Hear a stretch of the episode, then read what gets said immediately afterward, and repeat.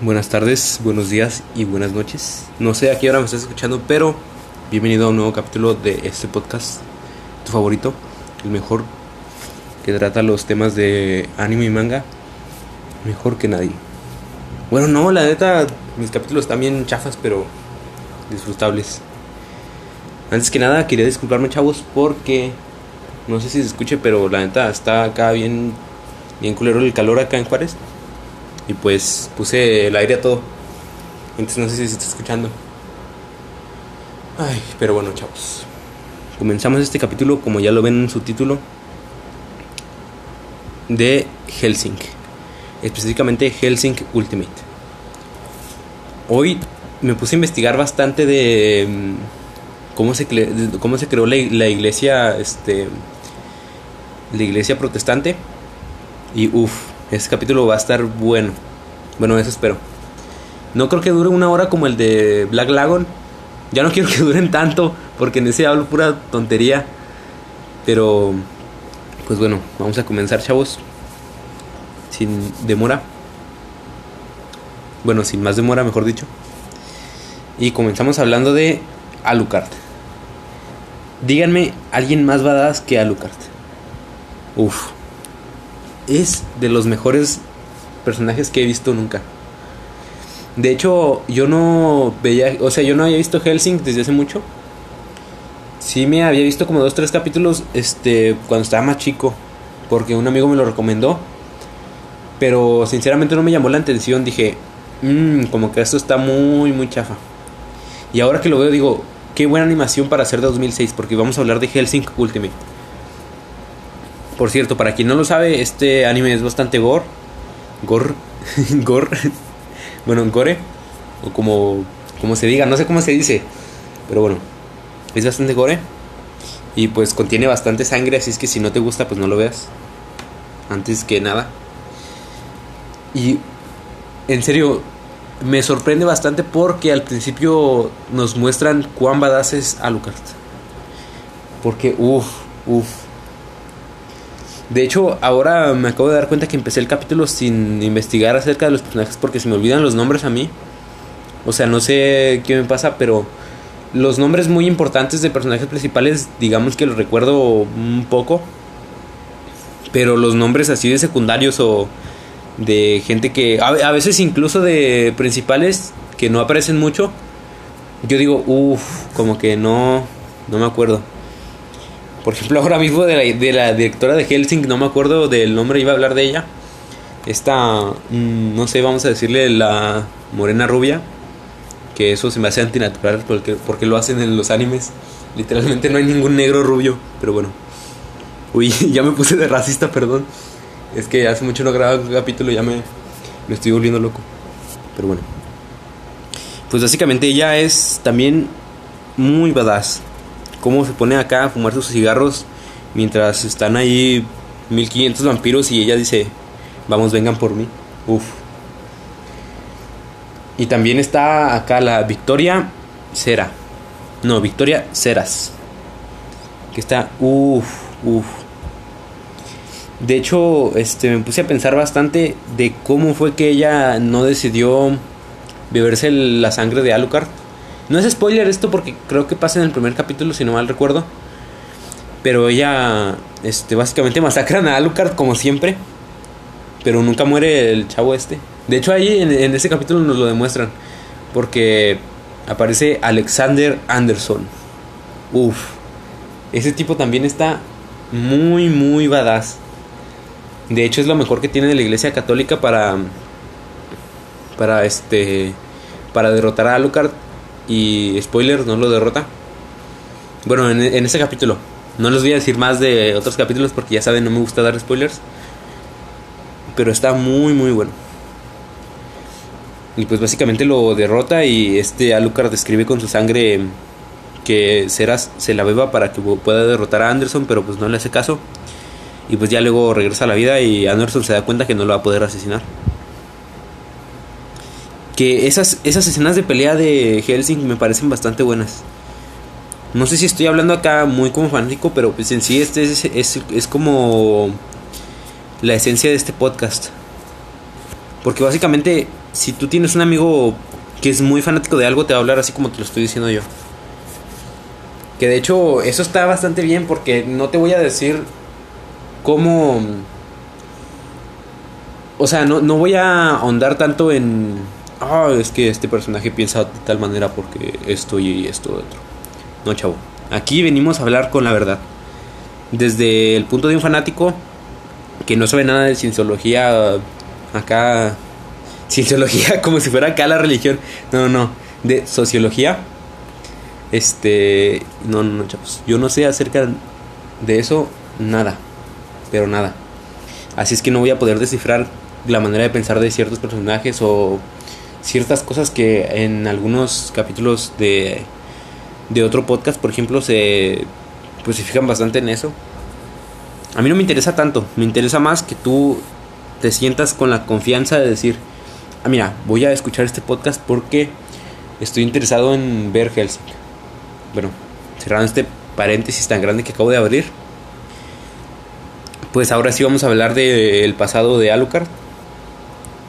Y pues, uff, es un personaje bastante bueno por su pasado también. O sea, tiene, uff, es, diría que es perfecto, pero no, ningún personaje lo, lo es. Nada más Jesucristo. Pero bueno, Alucard en su pasado era um, un guerrero eh, que luchó en las cruzadas. Creo que sí luchó en las cruzadas acá como cristiano. Pero pues no, no tengo idea, no tengo idea la verdad. Bueno, de, de hecho creo que sí, porque él dice que abandonó a Dios gracias a eso, porque él esperaba que con sus actos, o sea, él nunca le pedía nada a Dios, digamos que típicas personas religiosas que dicen, oh sí, Dios me concede todo y yo se lo pido. Pero Alucard no, Alucard pensaba que tú tenías que ganarte el favor de Dios haciendo acciones en su nombre. Y fue así como decidió este, enlistarse a las cruzadas, que era obligatorio más o menos en, en ese tiempo, no te enlistaban, bueno, te podías enlistar creo, pero en general era como de, oye chavo, este, el gobierno quiere que tú, especialmente tú, vayas a las cruzadas. Y te mandaban un papel y si no eras un, un ratón y te, pues, te, te asesinaban básicamente o si no te encarcelaban. Si no me equivoco. O sea, estoy basándome en meramente mi conocimiento porque ahorita eso no lo investigué. Pero creo que sí. Y pues básicamente se volvió un general bastante bueno. Que de hecho, este, Vi un video acerca de Alucard. Hace, o sea, cuando estaba empezando Helsing. No era para el podcast, de hecho, ni siquiera tenía planeado este podcast. Y ahí hablan de cómo Alucard es la del empalador, pero nunca lo mencionan en ninguna. En, en ninguna parte del anime. No sé si en el manga lo vayan a mencionar. Pero pues bueno, básicamente Alucard de, lo encarcelaron creo también de niño. Y fue violado por un conde, si no me equivoco. O sea, tiene un pasado bastante este traumático. Si te gusta acá ser edgy como a mí, pues básicamente es un personaje que te va a encantar. Y sinceramente, este Helsing, lo mejor que me ha pasado en la vida. Nada, mentira. Pero bueno, pues ese es el pasado de Alucard. Ahora vamos a revisar el pasado de Ceras Victoria. Este, esta chava se convirtió en vampiro directamente en el primer capítulo, como en el minuto 10 donde Alucard se deja no incluso como en el minuto 5 Alucard se deja masacrar acá por un este un vampiro bueno no por un vampiro sino con por unos zombies que creó el vampiro. Porque en este universo de Helsing los vampiros pueden crear zombies mordiendo a gente normal que ya culió. O sea si tú eres este virgen y te muerde un vampiro te conviertes en vampiro. Si no no. Y bueno, si no te conviertes en, en un zombie. Y pues básicamente estos zombies masacran a Alucard y ahí fue fue cuando acá el vampiro este secuestra a Ceras y como Alucard fue enviado ahí para este liberar a los sobrevivientes y Ceras era la única, pues dijo, "Ah, bueno, mejor te asesino." Y básicamente sacó su pistola, le preguntó a Ceras si era virgen y pum, le disparó en el pecho a Ceras para asesinar al vampiro. Que eso me pareció muy épico. Deberían de ver esa escena y pues la van a ver porque es el primer capítulo de hecho. Y está, uff. Así fue como Ceras Victoria se transformó en vampira. Porque a Lucas de acá le pregunta, oye, ¿eres virgen? Y ya pues, le dispara y la salva y la convierte en vampira. Pero bueno, su pasado es el siguiente. Básicamente su papá era oficial de policía. Este se metió con la gente que no debía meterse. Típico mexicano promedio.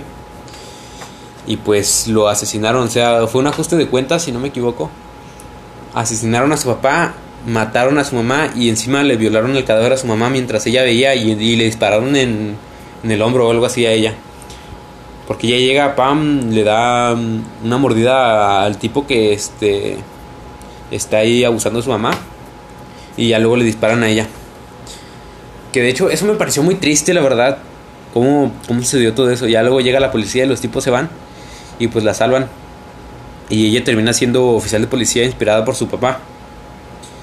Que a, mí sinceramente si veo eh, eso, o sea, imagínate, eres un niño como de 8 o 7 años y de repente llegan, matan a tu papá, violan a tu mamá muerta y, y todo fue porque tu papá era policía. Literalmente yo, uff, me alejaría de, lo, de la policía lo más que pudiera.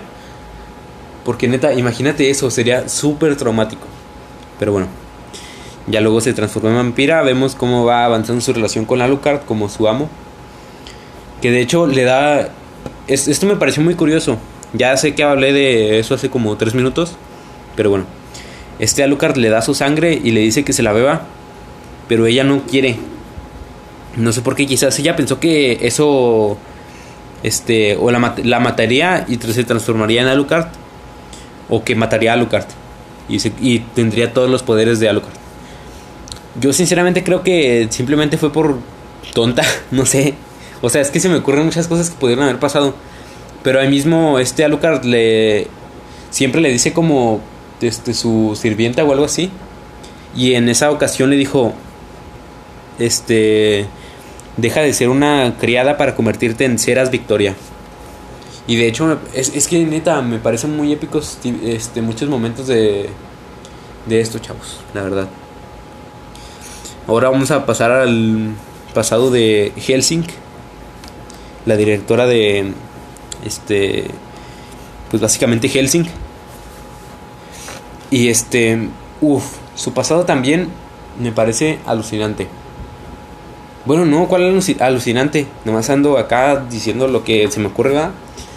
Pero pues bueno, ella en verdad tiene un pasado, mmm, no lo, no lo profundizan tanto como los demás. Porque aparte no es tan interesante, es como secundaria, pero aún así mm, principal. No sé cómo explicarlo. Pero pues bueno, su pasado básicamente es que fue adoptada por un tipo rico que era de la... ¿Cómo se llama esto? Pues básicamente son como... Este, digamos, un pequeño ejército formado por la iglesia protestante. Y ellos son pues su defensa principal de Inglaterra. Y pues la neta, no me parece un personaje tan interesante, pero sí es bastante buena, por lo menos en sus, sus apariciones. Cuando, o sea, cuando aparece, se la rifa bastante. Eso es lo que yo opino. Pues bueno, nada más lo que vemos en su pasado era que era huérfana, la adopta del tipo este de Helsing. Luego, su tío trata de asesinarla. Que de hecho estos sucesos tienen que ver con algo que pasa casi al final que está muy bueno. Fíjense muy bien en esto, en, esos, en ese tipo de sucesos. Bueno, este, su tío la quiere asesinar porque quiere tomar el control de Helsing. Y este, ella tiene un mayordomo, que esto me llamó la atención. El mayordomo, este, ay, ya se me olvidó el nombre, les digo que siempre se me olvidan los secundarios. Pero pues bueno, ah, creo que es Walter el mayordomo Walter, pues lo tiene desde niña y me sorprendió que no estaba ese día este cuidándola. Y pues ya cuando la va a alcanzar su su tío a asesinarla, ella este se va por la ventilación y termina en un sótano donde descubre a Chan Chan Chan Chan Alucard. Y pues Alucard ya hace su su masacre y asesina a su tío y a, los que lo acompañaban. Se los come y ya luego pues deja traumada a, a Helsing. Pero no, como que la se da cuenta de el arma que tiene en sus manos ahora.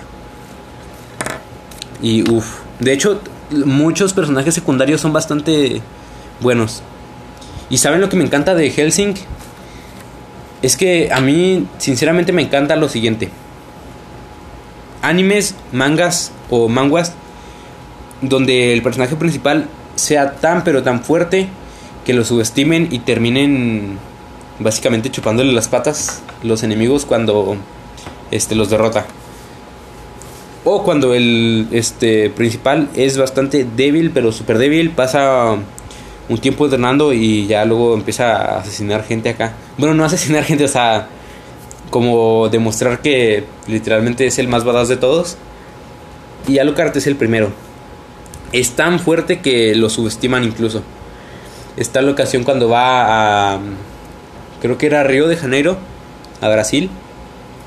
Y este lleva un vato acá con cartas y el tipo este se cree demasiado porque incluso le lanza como cartas a este Alucard y lo atraviesa y Alucard no se puede regenerar, entonces este tipo se confía y ahí es cuando Alucard ya le tira sus verdaderos poderes y se lo come y vemos como llora la tipa de la bala también, que creo que era este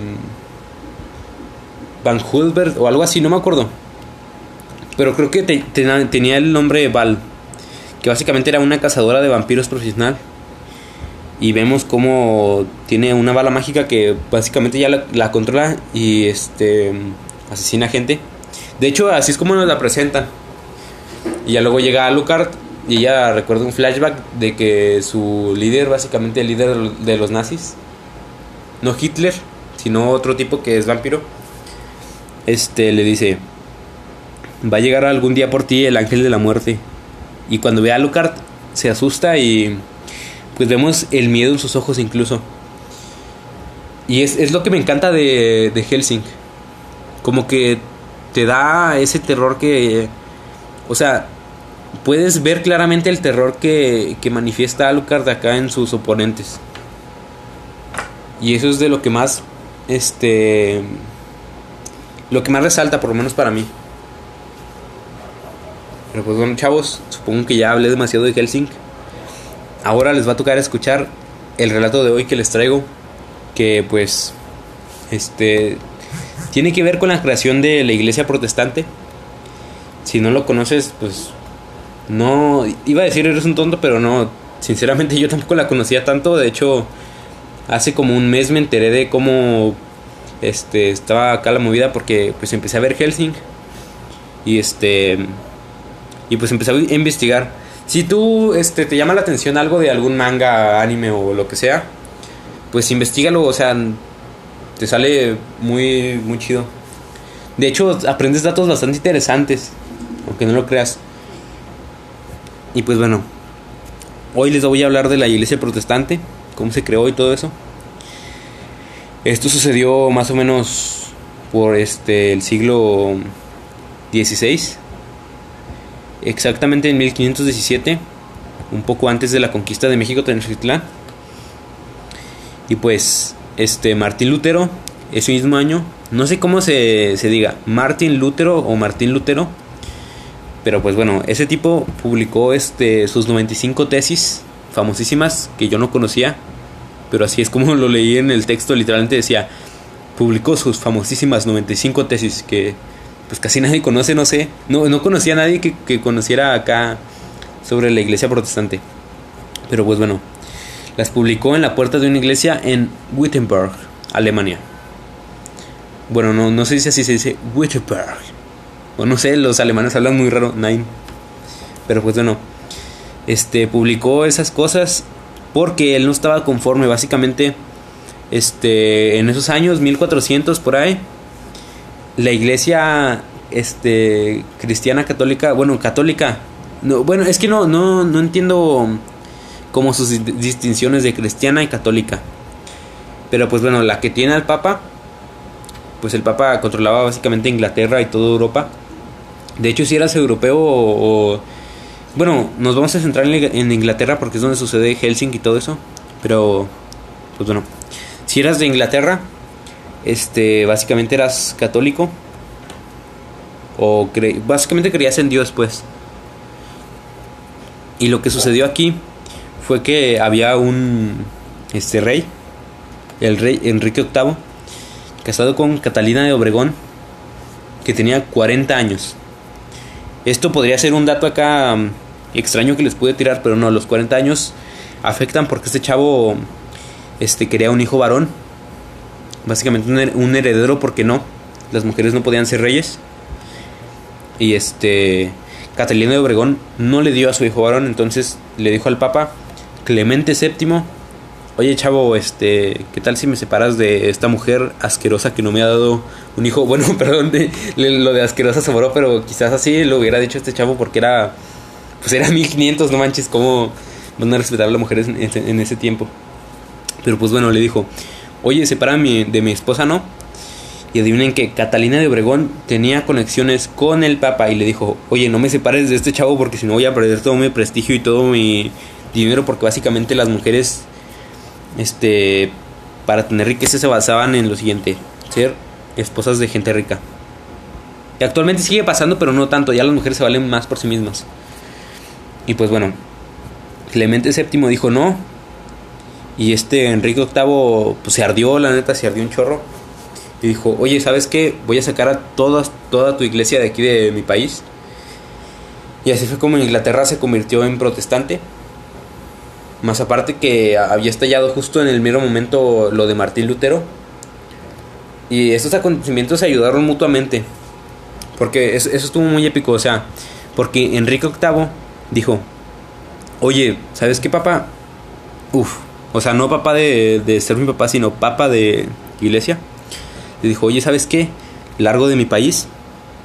Voy a hacer una nueva iglesia yo. Y me voy a poner a la cabeza de ella. Y todo mi país este, va a creer en mí. Pues bueno, se, o sea, no, no se puso como Dios ni deidad ni nada. Simplemente como la cabeza de la iglesia y como bueno, básicamente el manda más. Martín Lutero y todos sus compas acá que eran protestantes, este, mm, le dijeron al rey, oye, ¿sabes qué? Tenemos esta idea, a ver si nos apoyas. Acá bien independientes los chavos. Y pues el rey, este, como andaba acá con la cabeza caliente y todo eso de que, no, no, no, estos chavos no me quisieron de divorciar, el papa que chingue su madre y así, pues este, los aceptó. Y así fue como se creó la iglesia protestante. Claro que fueron cambiando acá diferentemente y se formó el protestantismo.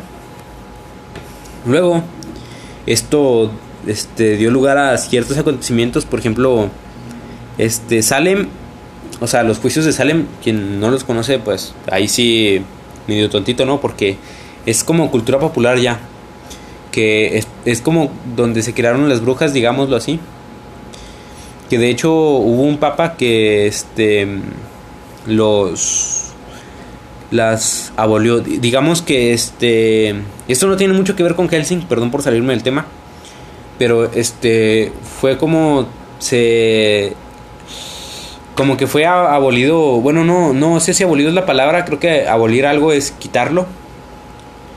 Digamos que se promovió este asesinar brujas por culpa de un papa porque bueno no por culpa sino por por porque era lo que creía entonces.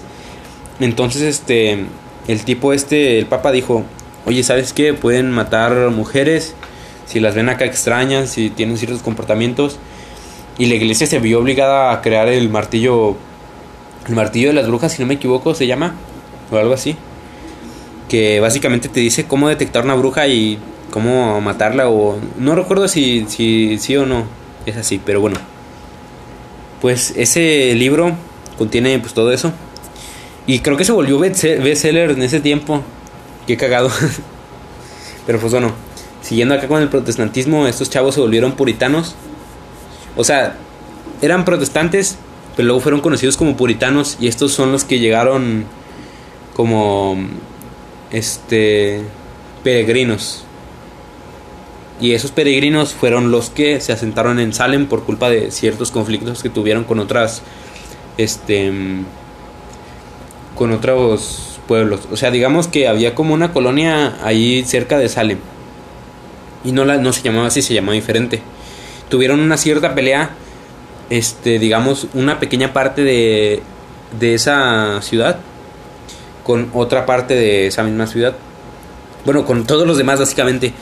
Y fue así como se salieron y dijeron, oye, vamos a hacer nuestro pueblo acá.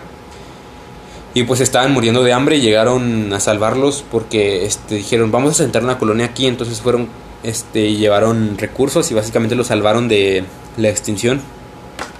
Y así fue como se formó Salem. De hecho, ya luego le dieron el nombre porque no se, se llamaba diferente. Y ya luego fue que por culpa de unas niñas mentirosas asesinaron a medio pueblo de mujeres.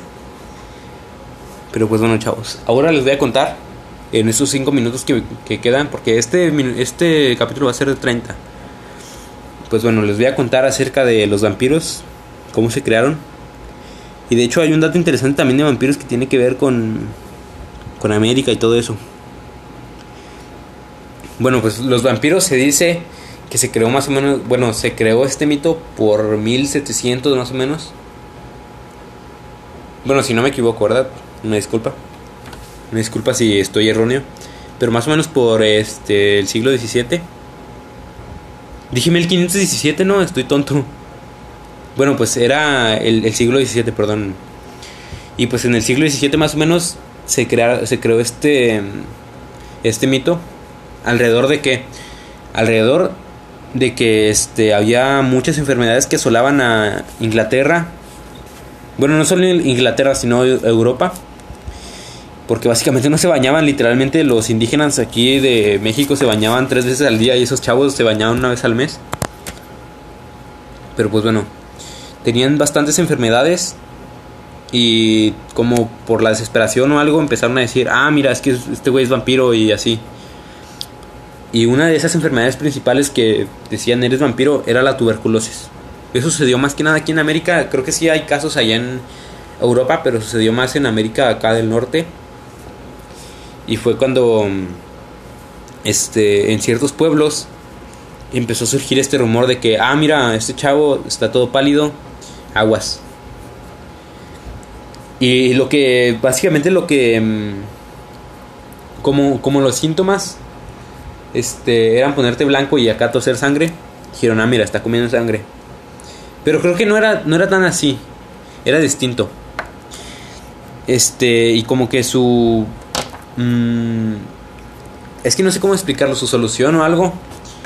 Bueno, el punto al que llegaron fue que si tú tenías tuberculosis o estabas acá enfermo y te estabas muriendo, no era porque tu hermana se murió de lo mismo y estaba enterrada, sino que porque tu hermana estaba enterrada, estaba y te estaba chupando la sangre en la noche.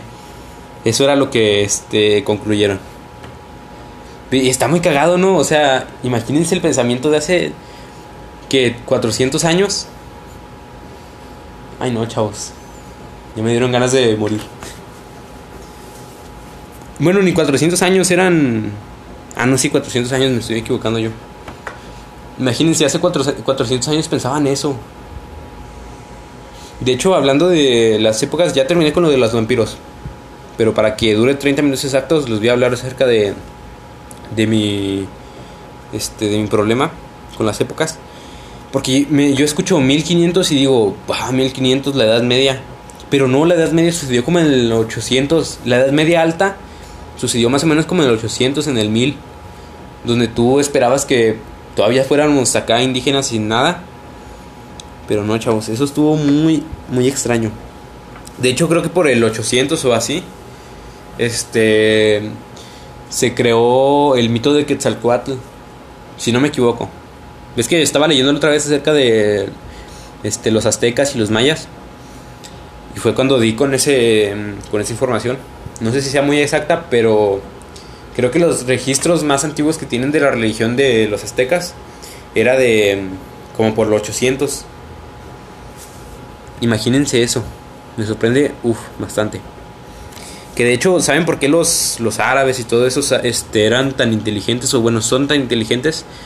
Y es porque mientras este, los europeos estaban acá luchando por cómo... Como pues, pues, por sobrevivir, básicamente. Estos chavos se centraron en el estudio. Y de hecho fue como Europa se volvió más inteligente, digámoslo así. Porque básicamente ellos eran analfabetas. Literalmente poca gente en Europa sabía leer.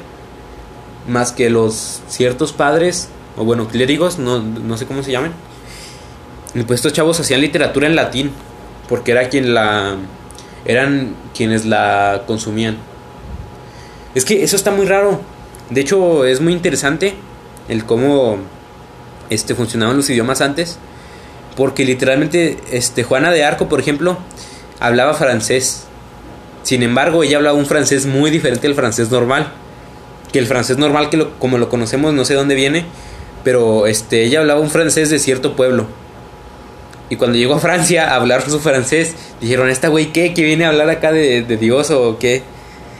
Porque básicamente hablaba súper extraño. Literalmente, tú vivías en un pueblo alejado de la ciudad acá más conocida, te ibas, por ejemplo, digamos, tú vivías en un pueblo de Inglaterra, ibas directamente a la capital de Inglaterra de ese entonces y iban a hablar diferente este como tú estabas acostumbrado a hablar. De hecho, por eso se este hay tantos textos en, eh, textos en latín. Porque era más fácil este polarizar a la gente en, "Oh, tú vente a hablar latín." ¿Para qué? Para que este, hubiera más literatura en latín y básicamente todos se entendieran, porque si yo me ponía a escribir en francés de mi pueblo que nadie conoce, nadie la, iba a entender, nadie la iba a consumir. Porque de hecho el latín era más de altas sociedades. Digamos que si eras rico hablabas, bueno, lo leías, porque hablaban más idiomas, eran políglotas en ese entonces. Bueno, la mayoría de güeyes ricos, que de hecho no, tampoco porque muchos, este. Mucha gente de la burguesía no, ni siquiera era. Era buena, este. leyendo. Eran analfabetas también. Nada más sabían de, números, pero porque tenían que saber, porque eran comerciantes. Pero pues bueno, este, dejando de lado el tema de Europa y cómo eran analfabetas y se convirtieron en básicamente potencias mundiales. Que de hecho, eh, eh, justo antes de, empezar el capítulo estaba pensando en eso. ¿Cómo fue que este mm, el otro lado del mundo, donde literalmente éramos indígenas, nos convertimos en algo muy importante del mundo? Porque antes este era pues, Europa, la India y ya. Era lo importante. Que de hecho España era la e, es sigue siendo. O sea, bueno, no sé si siga siendo, perdón si eres español o qué. Pero era la basura de, de Europa. No sé si lo siga haciendo. Eh, por, eso, este. Hay tantos ladrones en España. De que güeyes carteristas y así que son súper especialistas en quitarte un reloj sin que te des cuenta. Porque esos vatos eran la basura de la basura de la basura de Europa. Porque este, estaban invadidos por los, los hindúes. Bueno, no, por los árabes. Estaban invadidos por los árabes, que no, no era como una invasión. Básicamente España estaba habitada por la mitad por árabes. Y fue que los. Desde, fue como desde el 800 hasta el 1400 que se liberaron de los árabes y ya fue como que fueron creciendo. Aparte les vino una, era de, una llamada era de plata en el 1400. Ya luego, este. En el siglo XVI, si no me equivoco, que es cuando empieza 1500. Bueno, sí, sí es el siglo XVI, ¿no? Bueno, no sé si me equivoco, pero pues bueno. Este fue cuando vinieron y básicamente se robaron todo de aquí de, de México. Bueno, no solo de México, sino de Latinoamérica en general. Se lo llevaron a España y fue cuando se este, convirtieron en potencia mundial. Que de hecho, ¿cómo está eso? La caída de España. O sea, imagínense eso pasó de ser la basura de Europa a convertirse en lo mejor de Europa y luego a volverse a ser la basura de Europa, pero ya no tan basura. Eh, perdón que me estrese así de España, pero la neta los odio. No sé por qué. Pero eso es como algo extraño, la verdad también. Porque los mexicanos, por ejemplo, somos Todos somos este Cuauhtémoc, pero también todos somos Hernán, Hernán Cortés. Los dejo con esa bonita reflexión, chavos. Piénsenlo ustedes mismos por su cuenta. Y yo me retiro. Báñense, hagan ejercicio, coman bien, duerman bien y adiós.